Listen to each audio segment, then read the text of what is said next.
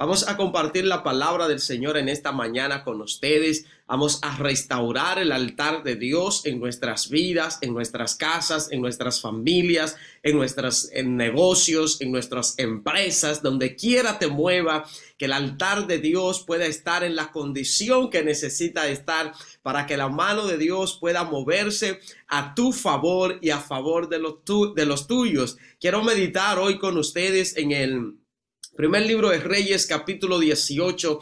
Hay una, una escena que se presenta allí, muy conocida por muchos de nosotros. Así que solo voy a tomar algunos detalles de lo que sucedió en este capítulo de la Biblia para compartir algunas enseñanzas de parte de Dios con cada uno de ustedes. Para ello, quiero primero poner eh, esta, esta disertación en las manos de Dios. Así que quiero invitarles donde se encuentre que podamos tener una palabra de oración, podamos pedir la dirección de ese Dios grande y poderoso y que sea Él quien pueda hablar a nuestros corazones en esta hora de mañana. Oramos al Señor. Amado Padre que estás en los cielos, nos acercamos hacia ti en esta hora, Jehová, para darte gracias. Gracias por cuidar nuestros pasos. Gracias por cuidar nuestro caminar y por despertarnos de mañana para entrar en conexión divina contigo. Permite, oh Padre, que ahora al abrir tu palabra,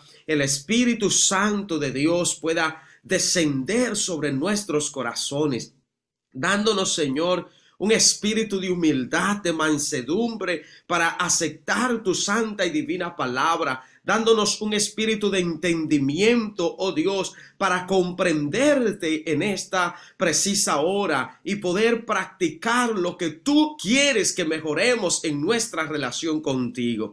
Te pedimos, Señor, que puedas entrar a cada vivienda, a cada hogar, a cada lugar donde haya un dispositivo conectado o donde alguien esté viendo de manera diferida, oh Señor, esta, este programa de esta mañana, que puedas recibir la visita del Dios Todopoderoso. Y si hay algo descompuesto, Señor, que tú puedas colocarlo en su lugar conforme a tu santa y bendita misericordia. Usa tu siervo, Jehová, en esta hora. Te suplicamos en el nombre de Jesús. Amén. Alabado sea el nombre de nuestro Dios. Vamos a abrir nuestras Biblias en el capítulo 18 de el primer libro de Reyes.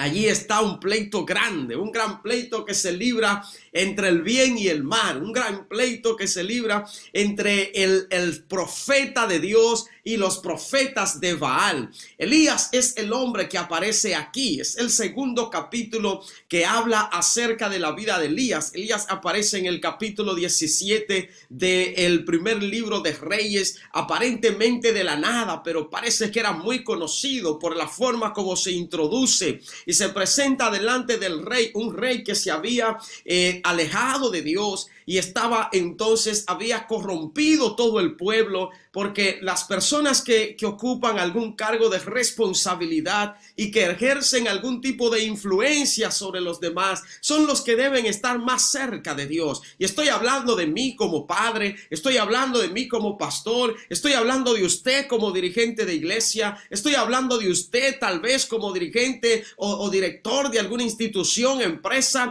Usted es la persona que debe estar más cerca de Dios Dios, porque tal cual es el, el, el, líder, así será el pueblo. Y entonces acá se había alejado de Dios, se había retirado de Dios, y entonces todo Israel se había ido tras los ídolos, en este caso Baal y Aserá, que eran los dos ídolos que estaban pues bateando, por así decirlo, debido a que la esposa, la esposa de Acad con la cual él había contraído matrimonio, era una sacerdotisa de Baal, y por ende llevó sus creencias, sus costumbres a Israel.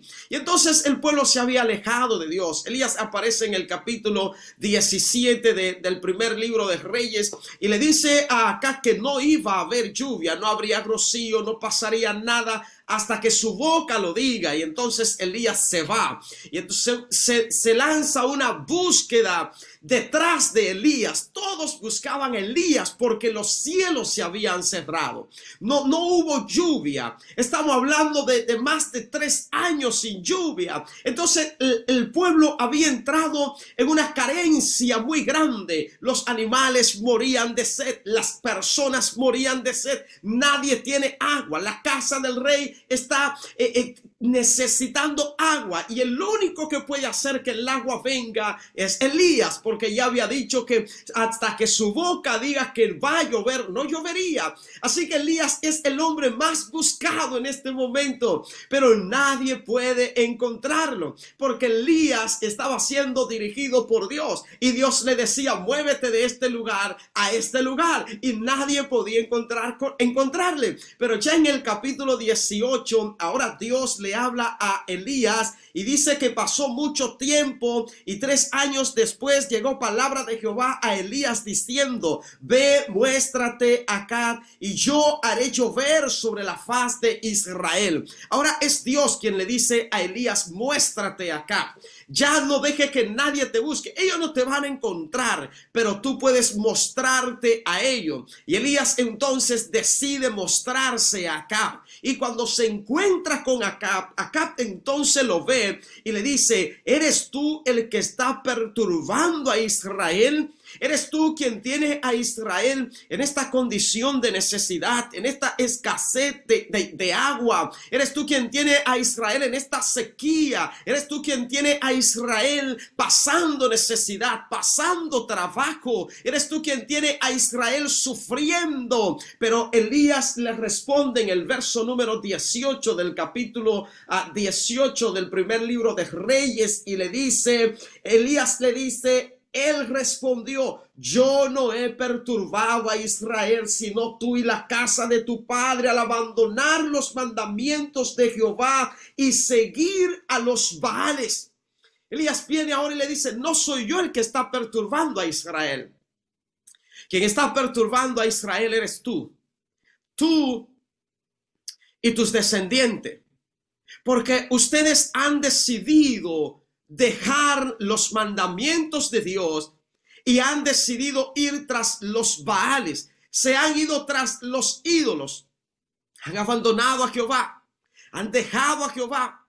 Mi amado, y a veces cuando llegan momentos difíciles a nuestras vidas, cuando llegan complicaciones a nosotros, en el ser humano siempre está el pensamiento de que viene como un castigo de Dios de que Dios es el que nos está castigando, pero no, mi amado. No, Dios, Dios no anda castigando a la gente que ama, porque debes saber algo, Dios te ama. Pero nosotros cosechamos consecuencias de nuestras acciones, de nuestros actos y sobre todo de alejarnos de Dios. Cuando nos distanciamos de Dios, quedamos a merced del enemigo. Y por eso Elías te dice ahora, no soy yo, eres tú, tú has decidido dejar a Dios. El pueblo ha decidido alejarse de Dios, el pueblo ha decidido apartarse de Dios y como decidió abandonar a Dios, ahora hay problema porque Dios no está en medio del pueblo y necesita ahora el pueblo encontrarse con Dios. Oh, mi amado, cuando estamos lejos de Dios, aparentemente puede, puede suceder que creas que todo está bien, pero nada irá bien si Dios no está presente. Nada irá bien si nos hemos abandonado al Señor. Nada irá bien si te has distanciado de Dios. Las cosas están bien cuando Dios está presente, cuando Dios está, cuando Dios es el centro. Así que Elías viene ahora para restaurar a Israel. Y restaurar a Israel es restaurar la relación de Israel con Dios. Tal vez mi familia no esté de la mejor manera.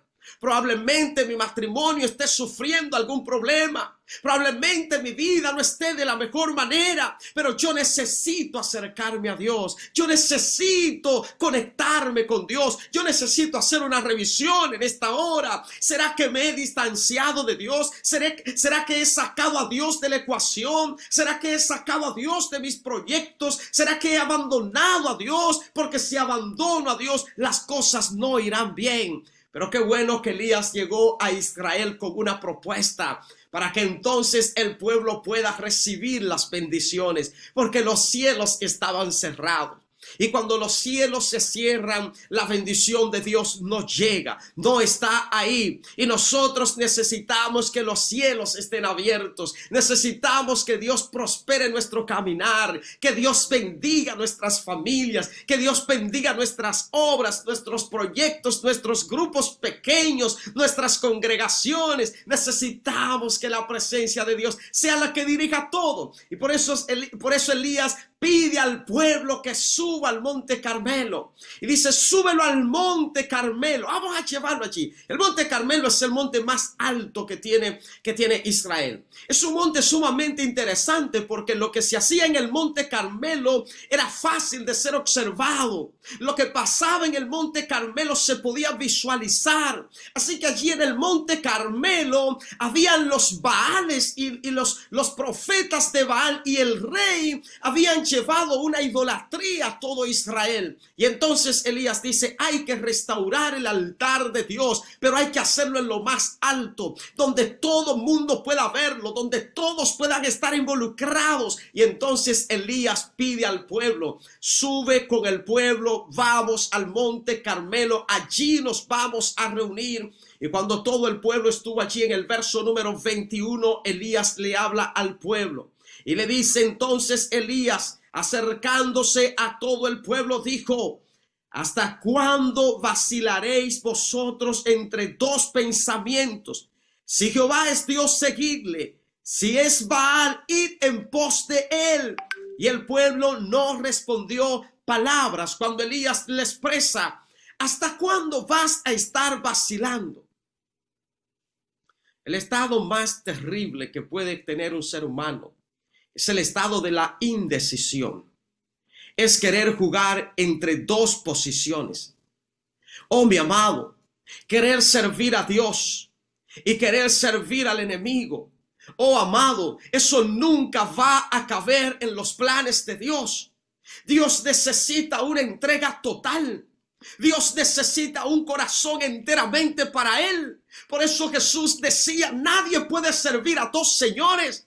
Porque si alguien decide servir a dos señores, amará más a uno y menospreciará más al otro. No puedes complacer a dos señores.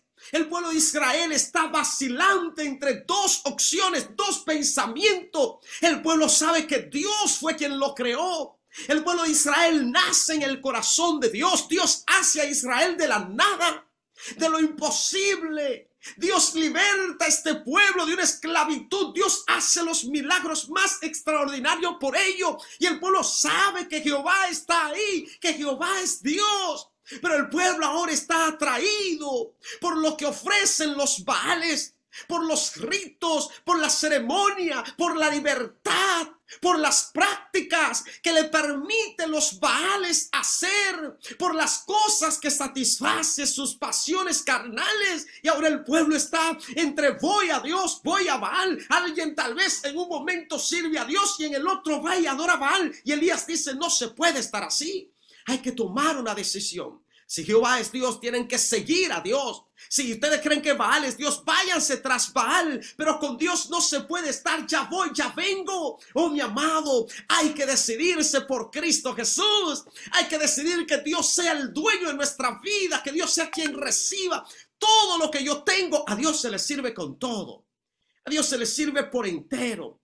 A Dios se le sirve con cada recurso que tengo. A Dios se le sirve con mi intelecto. A Dios se le sirve con mi profesión. A Dios le sirvo con mi oficio. A Dios le sirvo con mi trabajo. A Dios le sirvo con mis pies, con mis manos. A Dios le sirvo por entero. Cuando yo me entrego a Dios, tengo que entregarme con todo. El enemigo no debe quedarse con nada. Y Elías le dice ahora, vamos a definir este asunto. Hoy hay que tomar una decisión. Pero la, condición más grande del pueblo es que permanece en el silencio. No hay una respuesta. El pueblo no reacciona. El pueblo está nublado. El pueblo no entiende la condición en la que se encuentra. Oh, mi amado, el mundo está nublado. El mundo no entiende la condición de peligro en la que está. Por eso hay gente que por más que le amonestan de Dios, no hay reacción, no hay respuesta. Permanecen en el anonimato, en el silencio, en el valle de la indecisión. Pero si hay alguien que me está escuchando en este momento, que ha permanecido en silencio, que no ha tomado una decisión concreta y segura con Dios en esta hora, yo te invito a decidir por Jehová de los ejércitos. Y quiero mostrarte el por qué. Elías hace una propuesta aquí y dice, vamos a definir este asunto. Porque el pueblo tiene que entender y estar consciente y claro quién es Dios. Y una vez usted identifica quién es Dios, usted entonces tiene que tomar una decisión. Por eso la meta más grande de nuestras vidas es conocer a Jehová. Es buscar al Señor. O sea, en el capítulo 6, verso número 3, invita al pueblo de Israel y le dice, esforcémonos por conocer a Jehová. Insistamos en conocer a Jehová. Insistí, persistid en conocer a Dios. Busca a Dios con insistencia, dice Oseas. Porque conocer a Dios es el resultado más grande para nuestras vidas y es la meta más elevada que podemos tener. Por eso Jesús decía, conocer a Dios consiste en tener la vida eterna, o más bien tener la vida eterna. En Juan 17.3 consiste en conocer a Dios. Esta es la vida eterna, que te conozcan a ti, el único Dios verdadero y a Jesucristo a quien has enviado. Elías dice, tienen que conocer a Dios, tienen que ver quién es Dios, para que no haya duda entre vosotros. Y entonces ahora Elías hace la siguiente propuesta. Elías dice, vamos a realizar un sacrificio. Yo estoy aquí solo como representante de Jehová, solo contra el mundo, pero Dios estaba con él. Jehová estaba con él. Amado, no importa en la circunstancia o el espacio donde te encuentre, si de tu lado está la verdad, Dios está contigo. Martín Lutero, uno de esos grandes reformadores, se vio solo contra el mundo. Y le decían, Martín, tú no puedes, no puede ser que todos nosotros estemos equivocados y que tú seas el único que sepa. Y Martín Lutero decía, bueno, ustedes podrán tener las armas, ustedes podrán ser la mayoría, pero conmigo está la verdad, conmigo está Dios. Y si Dios está conmigo, yo voy hacia adelante. Así que Elías no tenía miedo. Está el rey, están todos los soldados del rey, están los profetas de Baal, está todo el pueblo. Elías era el hombre más buscado, pero Elías se presenta sin temor porque Dios le dijo, muéstrate. Y Elías viene ahora y le dice, vamos a definir este asunto. Vamos a definir esto con un sacrificio, con una ofrenda. Vamos a edificar un altar. Y entonces Elías hizo la profeta, la, la, propuesta. Aquí hay 450 profetas de Baal y yo estoy solo de parte de Dios. Así que vamos a definir esto con un sacrificio. Vamos a tomar dos becerros. Traigan acá dos becerros. Y entonces Elías dice, vamos a preparar un altar y vamos a ofrecer un sacrificio, pero no le vamos a colocar fuego al sacrificio. Vamos a dejar que Dios responda. Veamos quién es Dios en esta situación para que el pueblo pueda salir de su indecisión. Vamos a mostrar quién es Dios. Así que Elías dice, vamos a preparar el sacrificio, nadie colocará fuego en él. Y vamos entonces a pedir a Dios que mande fuego. El Dios que responda por medio del fuego, ese es el Dios verdadero. Le pareció bien al pueblo. Le pareció bien a los Baales, le pareció bien a los profetas de Baal, le pareció bien al rey, porque ellos son más, ellos son 450 y este apenas es uno. Y entonces ellos dijeron, Elías le dijo, como ustedes son más y la mayoría tiene, a veces tiene los privilegios, pues entonces comiencen ustedes. Así que los profetas de Baal prepararon su holocausto, prepararon allí su, altar, picaron allí su becerro, lo pusieron en la leña y comenzaron a clamar, Baal responde. Y comenzaron a hacer los ritos acostumbrados. Y entre sus ritos acostumbrados estaba danzar alrededor del altar. Y entonces estaba allí clamar con grandes voces. Y la gente estaba voceando, clamaba, gritaba, llamaba, Baal responde, Baal responde, pero Baal no respondía. Amado, porque a Dios no hay que gritarle. A Dios no hay que llamarle a veces tanto porque Dios siempre está ahí. Y a mí me encanta que al mediodía, ya después que la gente tiene la mañana completa clamando ahí, llamando, grita por acá, brinca por allá, salta por allí. Pero Baal no responde. Entonces la gente comenzó a cortarse. Comenzó a derramar sangre delante de Baal para ver si Baal respondía, pero aún así Baal no responde.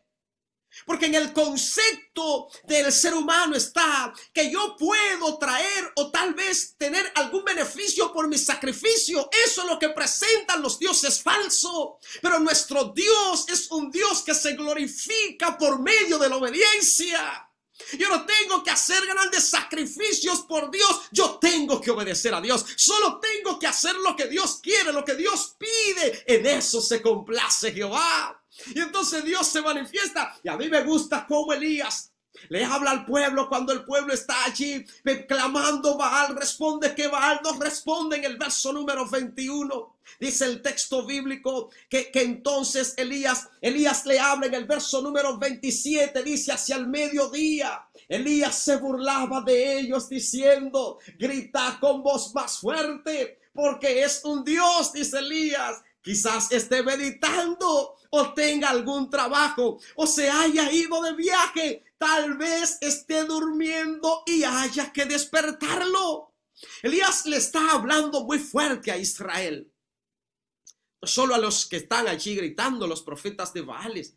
Elías le está hablando muy fuerte a Israel. Elías está llamando seriamente la atención de Israel. Porque lo que Elías le está diciendo es, ustedes han dejado un Dios que siempre está presente por ir detrás de un ídolo que no siente, que no habla, que no responde, que es mudo. Y por eso Elías dice, llámenlo más fuerte.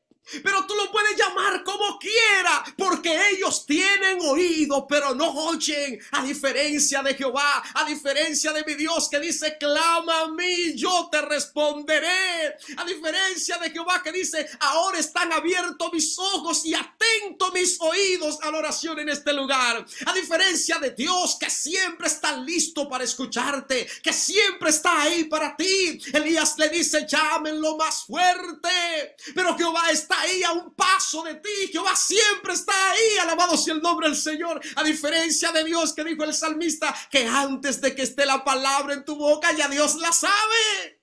Pero su Baal no puede responder nada. Elías dice, tal vez está meditando o está haciendo un gran negocio. Y como está haciendo un gran negocio, no puede dejar de hacer su negocio para venir a atenderte. Así que sigue llamando, dice Elías, pero qué bueno que nuestro Dios, el negocio de Dios, óyeme bien, mi amado, el negocio de Dios eres tú.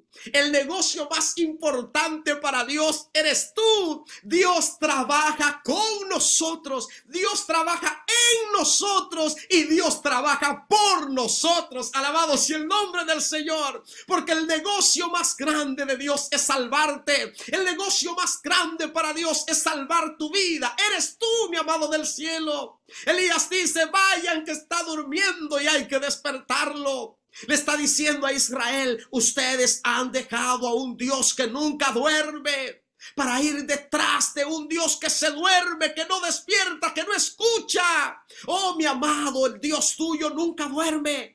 Qué bueno que el Señor ha dicho aquí que no se dormirá, que no dormirá el que guarda a Israel, no se adormecerá ni dormirá el que te guarda. Jehová es tu guardador, Jehová es tu sombra, tu mano derecha. El sol no te fatigará de día ni la luna de noche. Jehová te guardará de todo mal. Él guardará tu alma. Jehová guardará tu salida y tu entrada desde ahora y para siempre. Yo quiero que tú recuerdes esto siempre, mi amado. Tu Dios nunca duerme mi Dios no duerme, mi Dios está ahí para mí. Cuando lo necesito a las 5 de la mañana, cuando te levanta para entrar en esta plataforma, para conectar con Dios, ya Dios está despierto. A las 3 de la mañana cuando llega la tribulación a tu vida que no puede conciliar el sueño, Dios está ahí para ti, no importa la hora, el momento, el lugar, Dios está ahí para ti porque tu Dios nunca duerme. Por eso yo quiero que sepas una cosa, cuando tengas algún problema, cuando tengas alguna necesidad, necesidad, cuando tengas alguna tribulación, cuando llegue a tu vida la presión, cuando llegue ante ti la prueba, cuando llegue ante ti la tentación, llama a tu Dios. Él está despierto. Llama a tu Dios. Él está contigo. Llama a tu Dios. Él no se duerme. Dios te está vigilando. Dios te está mirando. Los ojos de Dios están sobre ti. Nunca quita la mirada de ti porque te guarda como la niña de sus ojos. Alabado sea el nombre del Señor.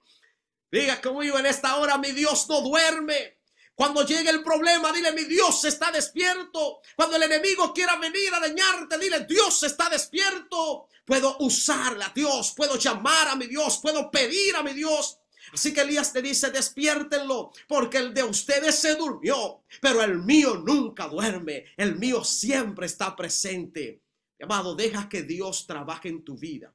Entonces Elías dice, como ustedes no pudieron resolver, vamos a resolver este asunto. Y Elías dijo, ahora me toca a mí.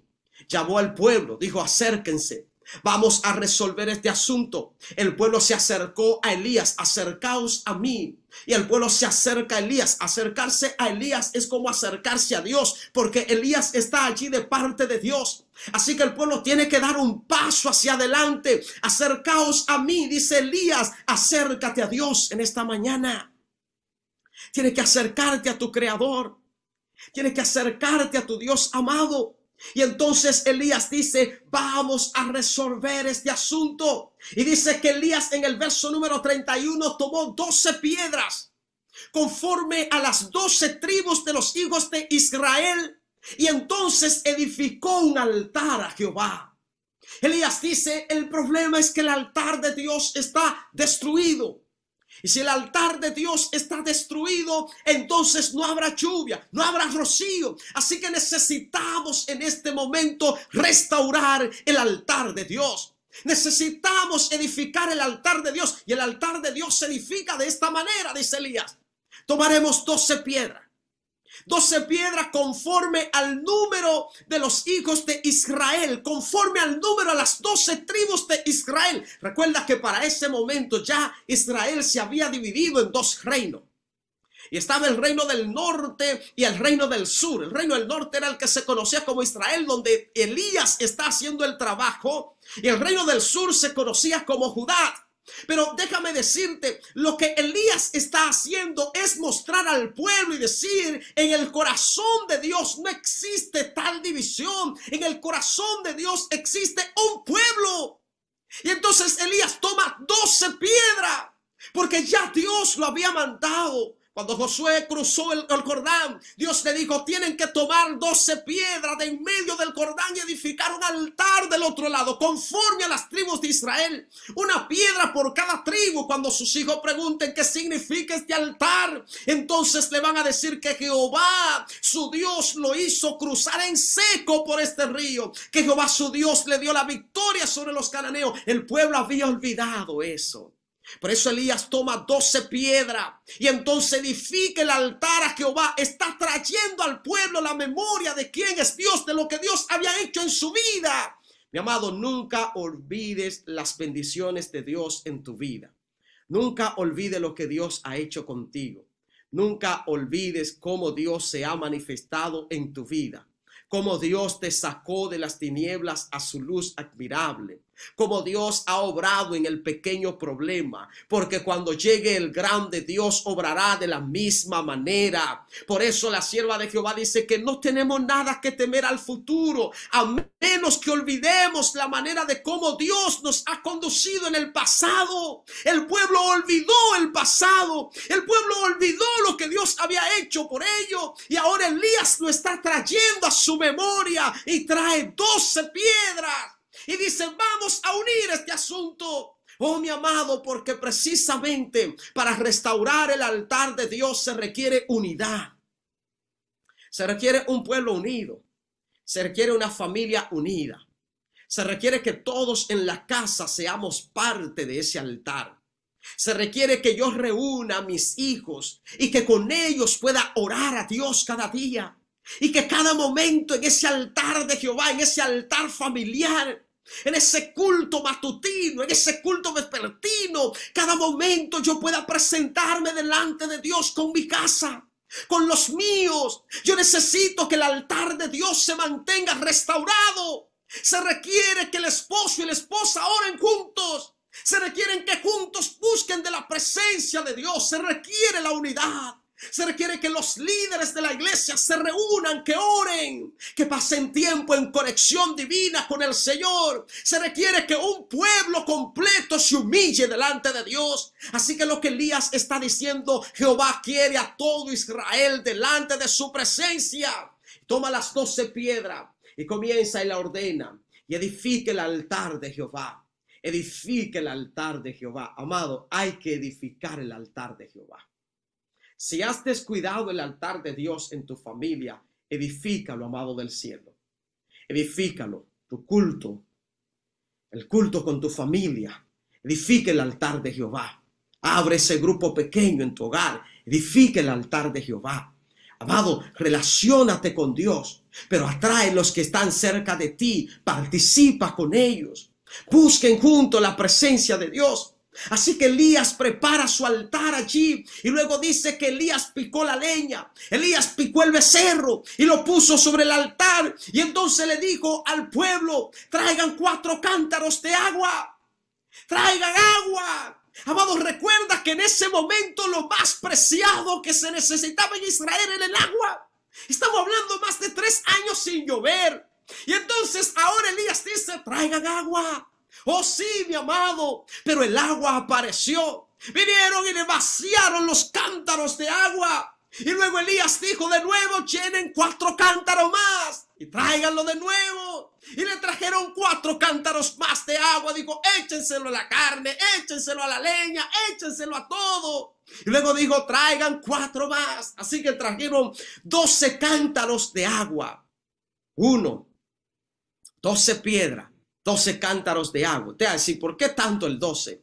Bueno, porque ese número identifica de alguna forma ese pueblo de Dios, esas doce tribus, esos doce apóstoles, esos doce cimientos que tiene la ciudad. Es como identificar la iglesia de Cristo, el pueblo de Cristo. Así que Elías de alguna forma está diciendo, vamos a limpiar este asunto, vamos a inundar este altar, vamos a llenarlo de agua, vamos a dejar que el agua corra. De hecho, Elías había preparado una zanja alrededor del altar y la zanja se llenó de agua. Así que está todo inundado. Las carnes están mojadas, la leña está mojada, las piedras, todo está mojado. Y entonces ahora Dios tiene que hacer el milagro para que a nadie le quede duda para que nadie crea que había por allí algún, alguna chipita por allí abajo, o para que nadie crea que de dos piedras salió el fuego. Elías dice, inúndalo todo. Y ahora Elías clama al Señor. Y a mí me encanta la forma como el profeta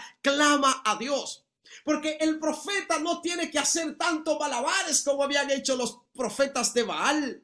El profeta sencillamente, dice el verso 36, cuando llegó la hora de ofrecer el holocausto, se acercó el profeta Elías y dijo, Jehová, Dios de Abraham, de Isaac, Dios de Israel, sea hoy manifiesto que tú eres Dios en Israel.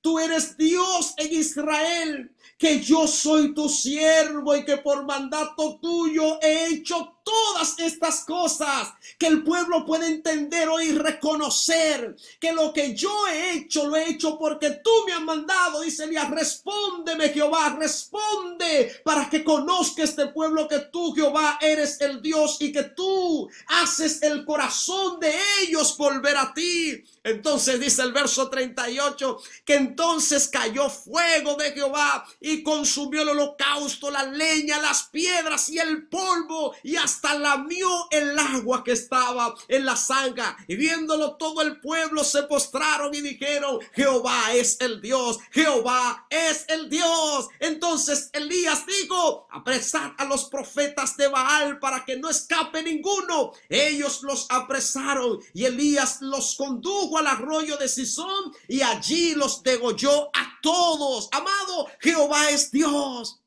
Elías dice, vamos a resolver esto aunque la leña estaba mojada, aunque todo estaba inundado, Elías clama al Señor y Dios responde. Amado, porque Dios responde nuestro clamor. Porque cuando nosotros decidimos buscar a Dios, Dios nos oye, Dios responde. Y Elías le dice, haga descender Jehová el fuego para que este pueblo conozca que tú eres Dios. Y entonces descendió fuego de Jehová. Amado, por más que pidieran a Baal, nunca iba a descender el fuego. Porque el enemigo ha vendido una idea al ser humano y, ha introducido en las religiones una idea de que Él es el Señor del fuego, de que Él es quien controla el fuego, de que Él vive en el fuego, de que Él está allí e incluso ha vendido la idea de que aquellos que hacen lo que Él quiere, que los que desobedecen a Dios, vivirán en el fuego y que no se quemarán, que no sufrirán el daño, que no morirán. Amado, eso no es cierto. El Jehová que responde por medio de fuego es Dios. El que controla el fuego es Dios. Dios es el que tiene un fuego que purifica. Dios fue quien hizo llover fuego del cielo a Sodoma y Gomorra. Dios es quien al final hará llover fuego del cielo y purificará esta tierra y consumirá el pecado. Aún el enemigo será consumido con todo. Amado, es Dios el que tiene el control. Tal vez por eso la Biblia dice que en los últimos tiempos los engaños satánicos serán tan grandes que hasta hará descender fuego del cielo, porque tal vez es lo único que nunca ha podido hacer por Dios, que no ha podido copiar de Dios, pero Dios es el que está al control. Porque en el fuego también puede aparecer un símbolo importante para nosotros. Hay una llama en nuestros corazones que tiene que mantenerse encendida. Así como en el santuario de Dios siempre había una llama encendida. Hay que dejar que Dios nos purifique por medio del fuego santo del Espíritu de Dios. Y es lo que Dios anhela hacer con nosotros en esta mañana. Yo alabo y glorifico el nombre de Dios. Porque el profeta no tuvo que hacer tanto malabares, solo clamó y Dios estaba listo a responder. Porque una vez el altar de Dios ha sido restaurado, entonces la respuesta de Dios llega a nuestras vidas. La invitación de Dios en esta mañana, en esta hora para ti, es restaura el altar de Jehová. Es momento de edificar el altar de Dios. Es momento de dejar que Dios sea el Señor de nuestras vidas. Y es momento de tomar decisiones y reconocer, solo Jehová es Dios y no hay otro fuera de él. No hay otro Dios fuera de Jehová. Así que yo te invito en este momento, si has descuidado el altar de Dios en tu vida, si hay alguna persona que está en línea, que me estás oyendo en este momento, que has dejado a Jehová por ir tras las cosas pasajeras de este mundo, hoy te invito, edifique el altar de Jehová. Restaure el altar de Dios en tu vida y Dios hará la obra que tiene que hacer. Pero yo quiero hacer una oración por ti en este momento. Quiero tener una palabra de oración en el nombre del Señor en esta hora. Porque yo necesito que el fuego que ardió en aquel altar pueda hoy arder en mi corazón. Que esa llama de Dios pueda ser encendida. Y que así como el fuego consumió todo lo que había allí, que pueda consumir toda maldad que hay en mi vida. Que pueda consumir todo pecado, toda desobediencia, todo mal. Y que puedas purificarme Deja que hoy esa llama de Dios pueda arder en tu corazón. Que Dios pueda purificarte en esta mañana. Que Dios pueda santificarte en esta hora. Que Dios pueda restaurarte en este momento. Y que podamos proclamar con nuestras vidas y con todo lo que somos, tenemos y hacemos. Jehová es mi Dios.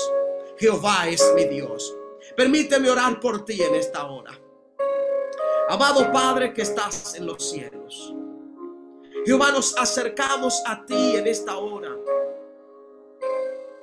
Venimos a suplicarte, por favor. Purifica nuestras vidas. Si nos hemos alejado de ti, si nos hemos distanciado por alguna cosa de este mundo, Jehová, por favor, purifícanos. Enciende la llama viva del Espíritu de Dios que pueda purificar y quemar todo residuo del pecado que haya en nosotros. Todo espíritu de desobediencia sea consumido ahora en el nombre de Jesús. Padre, restauramos el altar de Dios en nuestros hogares. Si hay alguna familia que ha descuidado el culto familiar, que ha descuidado el altar de Dios en su casa, Padre, hoy lo restauramos en el nombre de Jesús. Si hay alguien que está estado clamando por algo, Señor, responde Jehová en esta hora. Escucha su oración, escucha su clamor y responde. Da, oh Dios, conforme a los propósitos de tu corazón para bendecir a tu pueblo. Padre, gracias porque nos has visitado en esta hora. Y gracias por mostrarnos que Jehová es Dios y que no hay otro fuera de él. Y que si estamos con Dios, no podemos temer a lo que a lo que el enemigo quiera hacer. Tal vez la mayoría se ha ido tras Baal, pero aquí hay un remanente que decide adorarte, decide servirte en espíritu y en verdad. Gracias, Señor. Quédate con nosotros en esta mañana y sigue dirigiendo este ministerio en el nombre de Jesús. Amén. Alabado sea el nombre del Señor. Dios te bendiga y te guarde.